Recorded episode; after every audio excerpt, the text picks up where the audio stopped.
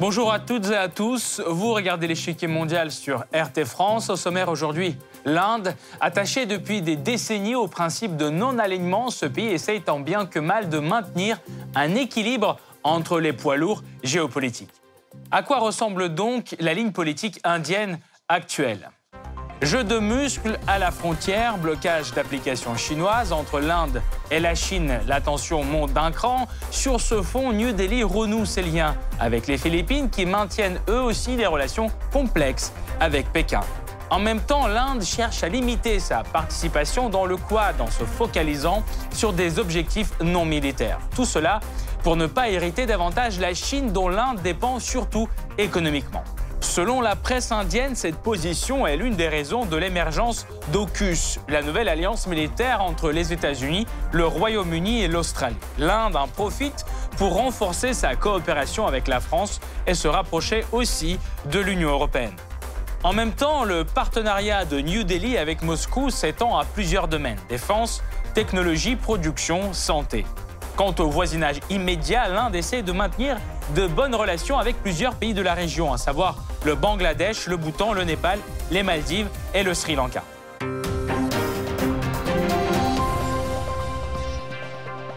Avant de poursuivre, voici un bref portrait de ce pays non aligné. C'est le Blitz.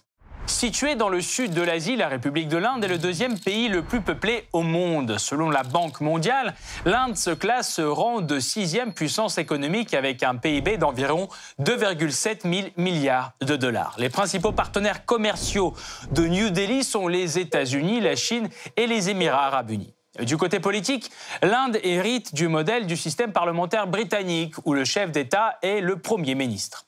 Ce poste est occupé depuis 2014 par Narendra Modi. Le parti qu'il dirige, Bharatiya Janata, de tendance nationaliste hindoue, détient la majorité des sièges dans la chambre basse du Parlement indien bicaméral.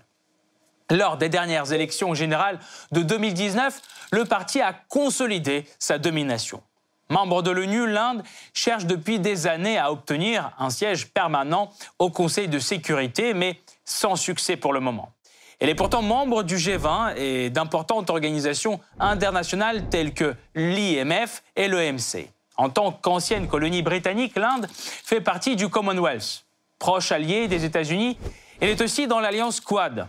En même temps, New Delhi participe à plusieurs alliances dirigées par la Russie, telles que l'Organisation de coopération de Shanghai et les BRICS. Au niveau régional, l'Inde fait partie du sommet de l'Asie de l'Est et de l'Association sud-asiatique pour la coopération régionale, mais pas du bloc économique ASEAN.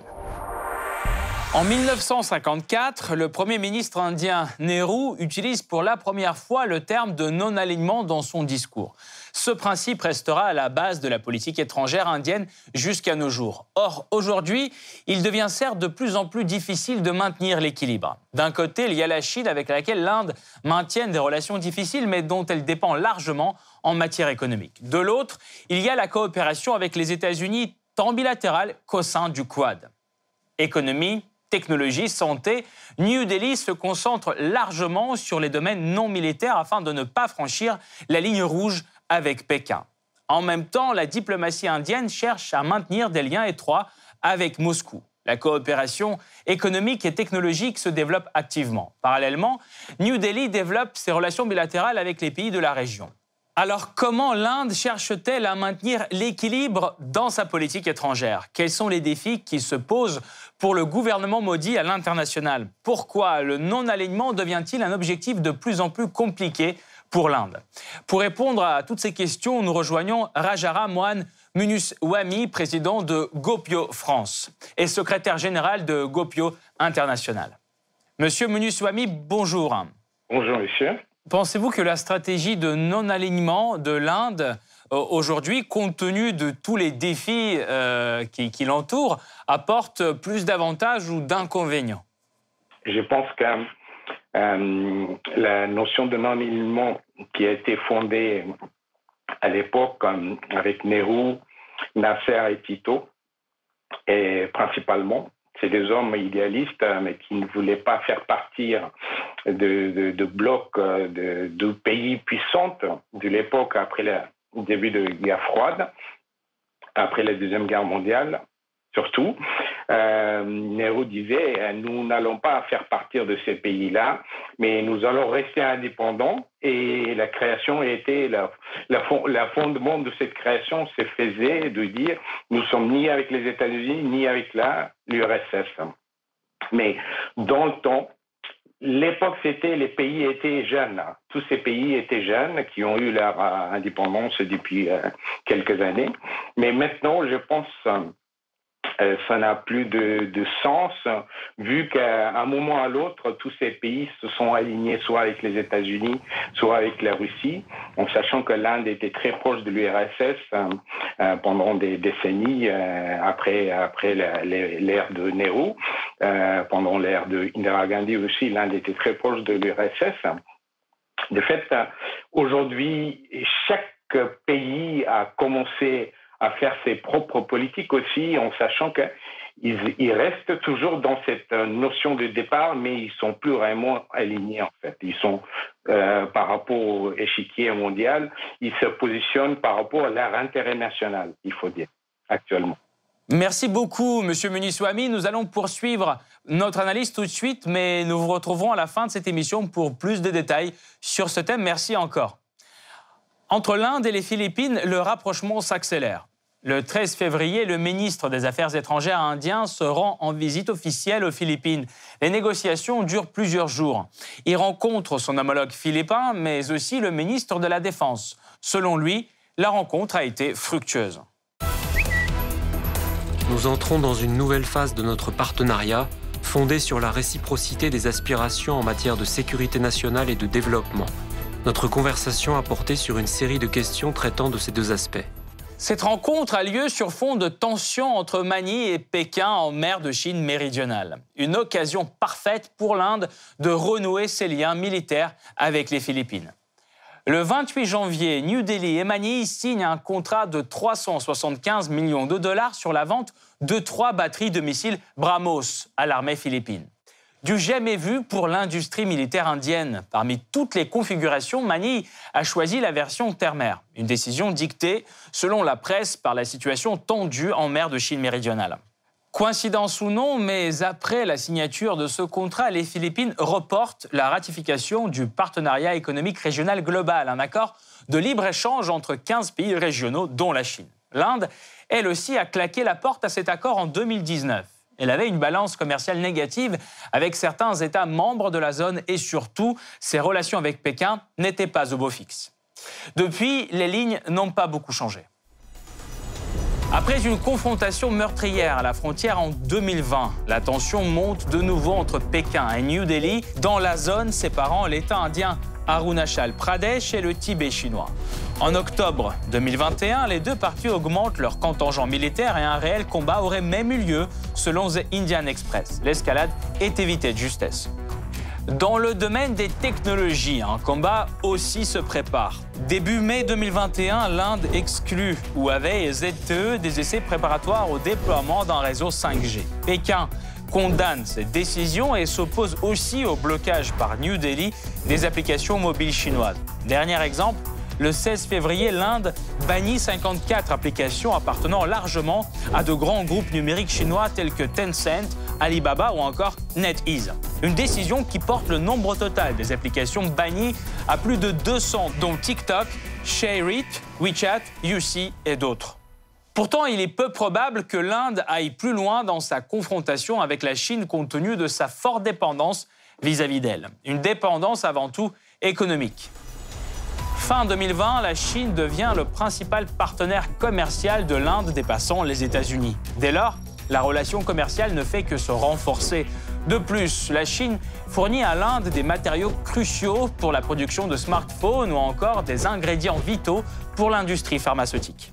Selon la presse indienne, cette dépendance est l'un des facteurs du déclin actuel du Quad. Composée de l'Inde, des États-Unis, de l'Australie et du Canada, cette alliance a été réanimée sous l'administration de Donald Trump, ardemment opposée aux ambitions croissantes chinoises dans la région. Les médias l'ont baptisé l'OTAN asiatique. Pourtant, l'Inde freine autant que possible la transformation de l'alliance en bloc militaire anti-chinois. Tout d'abord parce que l'Inde est le seul pays du Quad ayant des frontières communes avec la Chine. Ainsi, une ligne ouvertement anti-chinoise risque de lui coûter cher en matière de sécurité. De plus, le changement du statut officiellement non aligné de New Delhi peut entraver la coopération avec la Russie, partenaire stratégique de Pékin. Aux yeux de l'Inde, le Quad serait avant tout une alliance centrée sur des objectifs de paix, la protection des chaînes de production, la réalisation des projets d'infrastructure, la production des vaccins anti-Covid. Je veux clarifier une chose. Quad est une résolution pacifique, ce n'est pas contre quelqu'un. L'intransigeance de New Delhi ainsi qu'un certain nombre de divisions entre les États-Unis et le Japon sont citées par la presse indienne parmi les raisons de l'émergence d'une nouvelle alliance militaire entre l'Australie, le Royaume-Uni et les États-Unis. C'est l'AUKUS. Pour l'Inde, cette décision a des côtés positifs aussi bien que négatifs. D'un côté, la mise en place d'AUKUS limiterait le fonctionnement du Quad à des objectifs non militaires plutôt lié au développement économique, à l'échange de technologies ou la production des vaccins. Cela signifierait une baisse de risque liée à la sécurité indienne. Par ailleurs, il y a un point de vue opposé qui affirme bien le contraire. La réaction chinoise à l'activité de la nouvelle alliance risque de déstabiliser le Pacifique occidental avec des conséquences directes pour l'Inde. Alors comment l'apparition d'AUKUS a-t-elle changé la ligne politique indienne? Quels sont les défis qui se dessinent devant le gouvernement maudit à l'international? Comment cherche-t-il à renforcer le poids de l'Inde sur l'échiquier régional? La réponse après la pause.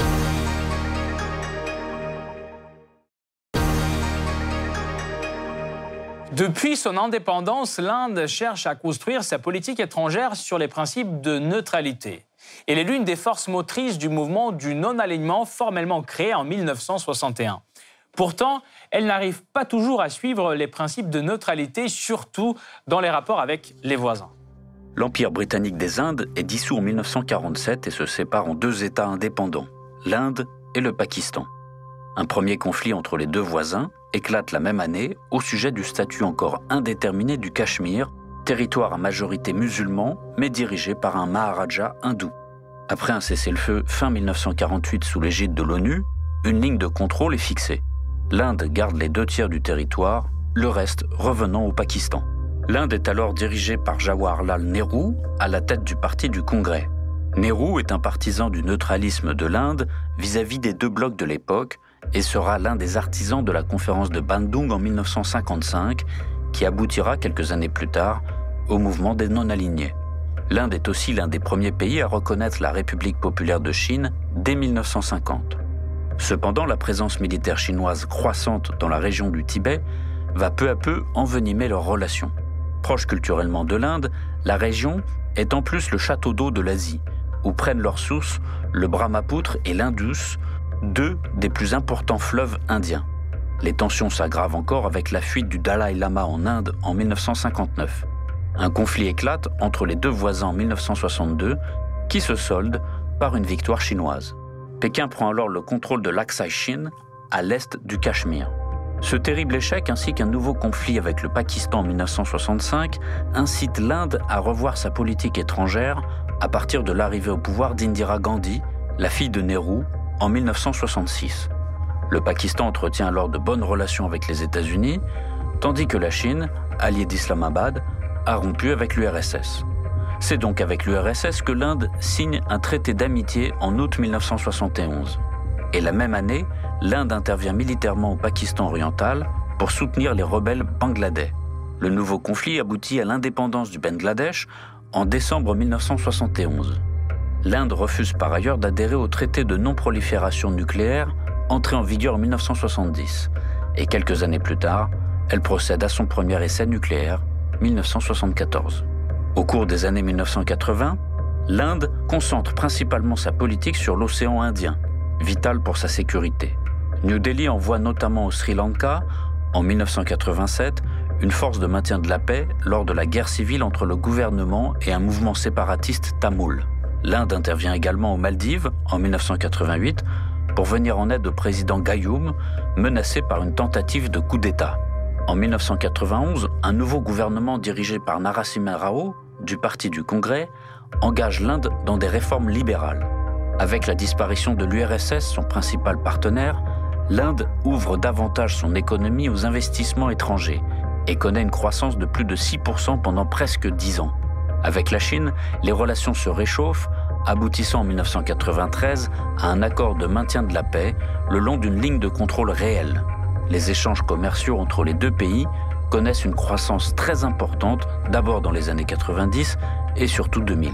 Dans le même temps, l'Inde s'affirme comme puissance nucléaire face à son voisin chinois en procédant en 1998 à plusieurs essais nucléaires. À partir des années 2000, en rivalité croissante avec la Chine, les États-Unis se rapprochent de l'Inde. En 2005, Washington et New Delhi signent un accord de coopération technique dans plusieurs domaines, dont le nucléaire civil. L'Inde cherche aussi à développer ses liens avec les pays de l'Association des Nations de l'Asie du Sud-Est, ASEAN. À l'exemple de la Chine en 2002, l'Inde signe avec l'ASEAN un accord de libre-échange portant sur les biens en 2010. L'année 2014 voit l'arrivée au pouvoir du Parti du peuple indien, BJP, d'orientation nationaliste hindoue, avec à sa tête Narendra Modi. Alors que la Chine lance son projet des nouvelles routes de la soie, incluant le Pakistan et contournant l'Inde, celle-ci continue à élargir ses relations extérieures et à participer à des forums régionaux. Elle rejoint en 2017, en même temps que le Pakistan, l'Organisation de coopération de Shanghai, OCS, dont fait d'ailleurs partie la Chine. De même, le dialogue quadrilatéral pour la sécurité, le Quad, qui rassemble les États-Unis, l'Inde, le Japon et l'Australie, est ravivé depuis 2017 et se traduit par des exercices militaires navals dans le golfe du Bengale. L'émergence de l'AUKUS, nouveau bloc régional qui exclut l'Inde, est loin de limiter sa posture internationale. Au contraire, New Delhi profite du moment pour étendre et consolider son propre réseau d'alliés. Ainsi, l'Inde tend la main à la France. Car celle-ci est aussi laissée de côté par l'OCUS. Une claque sensible pour Paris et ses ambitions indo-pacifiques. D'autant plus qu'elle est accompagnée d'un coup de poignard dans le dos de la part de l'Australie. Dès l'entrée dans l'OCUS, Canberra annule une commande faramineuse de sous-marins français au profit d'appareils américains. Conclu en 2016 pour une durée de 50 ans, ce contrat devait rapporter plus de 30 milliards d'euros à l'entreprise française Naval Group. Outré, la France cherche d'autres débouchés. Pour l'Inde, l'opportunité est parfaite pour diversifier ses alliances stratégiques. Du coup, dès l'annonce de la formation de l'OCUS, les contacts entre les deux pays s'accélèrent. Rencontre Maudit-Macron en octobre, visite ministérielle en décembre et en février.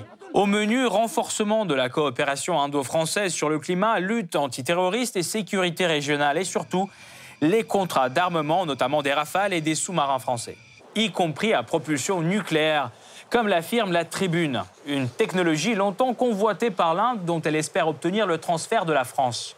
Un exercice familier car depuis 2005, un chantier naval indien construit des sous-marins Scorpène conçus en France grâce au transfert de technologie.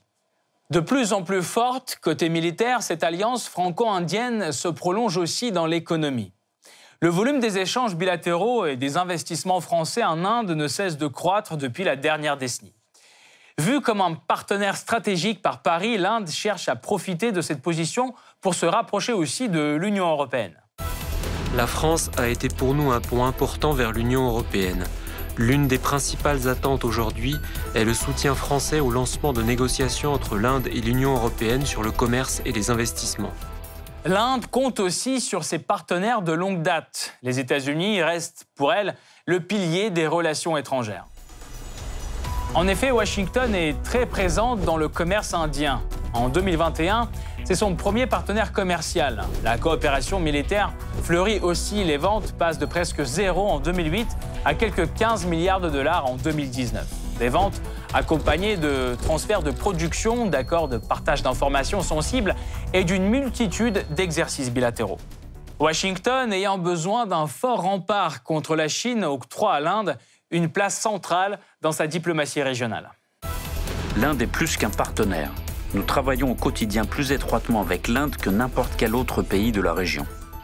En plus de développer l'alliance bilatérale, Washington tente d'inclure l'Inde dans sa nouvelle architecture de partenariat qu'elle développe dans la région. Notamment dans l'axe Israël-Émirats arabes unis, en pleine efflorescence de la normalisation des relations entre les deux pays en 2020. En octobre 2021, l'Inde, les Émirats, Israël et les États-Unis se retrouvent pour le premier sommet quadrilatéral. En février, l'Inde et les Émirats concluent un accord de libre-échange. Un autre accord de ce genre est prêt à être finalisé entre les Émirats et Israël. Ce qui fait de l'Inde un maillon clé de la stratégie américaine au Moyen-Orient et en Indo-Pacifique, une position privilégiée dont l'Inde ne manque pas de profiter. Car soucieux de préserver son allié, Washington ferme les yeux sur le partenariat militaire historique que New Delhi maintient avec la Russie. Cette coopération date de l'époque de l'URSS et reste toujours prioritaire pour l'Inde. D'abord, il y a la coopération militaire. Depuis 30 ans, la Russie reste de loin le plus grand fournisseur d'armement de l'Inde. Cette dernière lui a acheté pour plus de 70 milliards de dollars d'armes. Des contrats pour près de 14 milliards de dollars sont en cours d'exécution. Plusieurs d'entre eux prévoient le transfert de technologies et la production sur le territoire indien. Des exercices conjoints sont fréquents aussi. Moscou et New Delhi ont établi une ligne de production de vaccins russes Sputnik V en Inde. La relation entre l'Inde et la Russie est d'une force unique qui a montré plus d'une fois qu'elle suivait sa propre logique et qu'elle restait indifférente à la pression des pays tiers.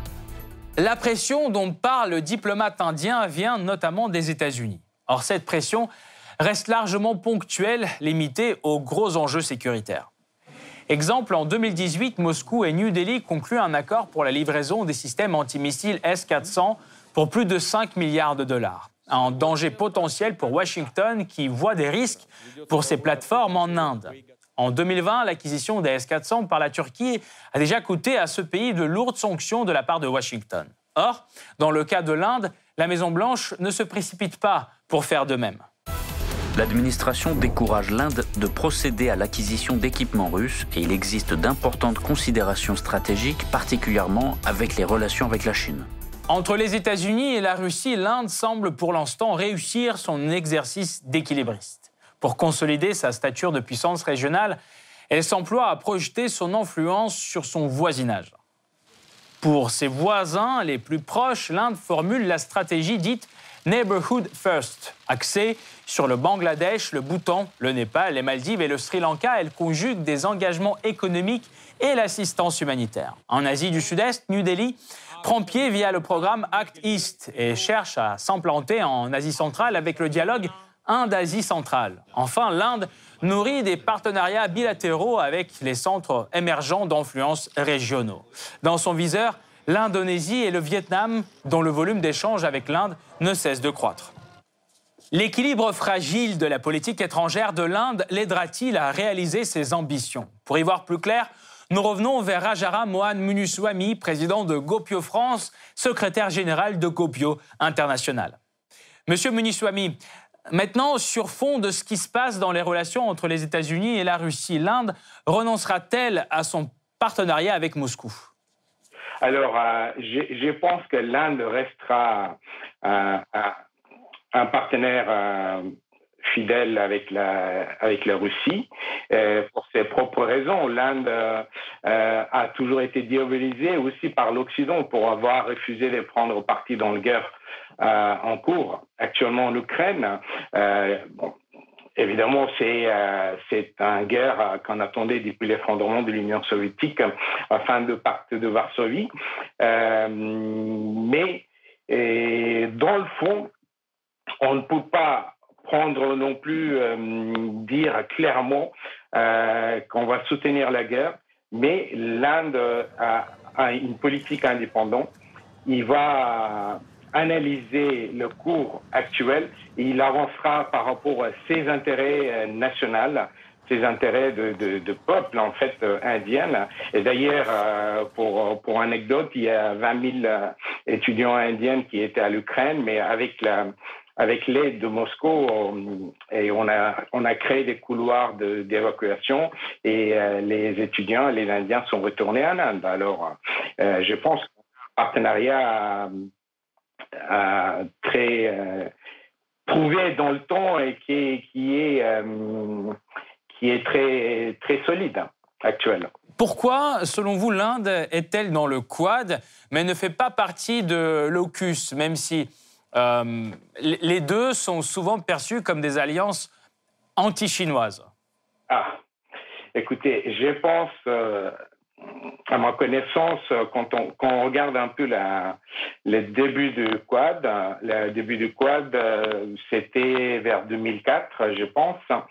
les, les, premières graines de Quad ça a été semé en Asie en 2004, évidemment. C'est avec les États-Unis, l'Australie, l'Inde et le Japon qui sont réunis pour fournir plutôt une aide humanitaire. Après les tremblements de terre et tsunamis qui s'est vu, euh, l'Inde a eu un tsunami, surtout du sud, où moi-même je suis d'origine. Et alors, la, formation de Quad, c'est surtout pour subvenir à un besoin, un besoin de, de se protéger de la calamité naturelle euh, dans l'océan Indien. Et ça a été euh, fait avec le Premier ministre indien Manmohan Singh euh, et son homologue japonais euh, Shinzo Abe, qui ont fait une déclaration commune dans laquelle ils ont dit l'Inde, le Japon et d'autres pays d'Asie-Pacifique partageront les mêmes idées et, on devait coopérer sur la base d'intérêts mutuels.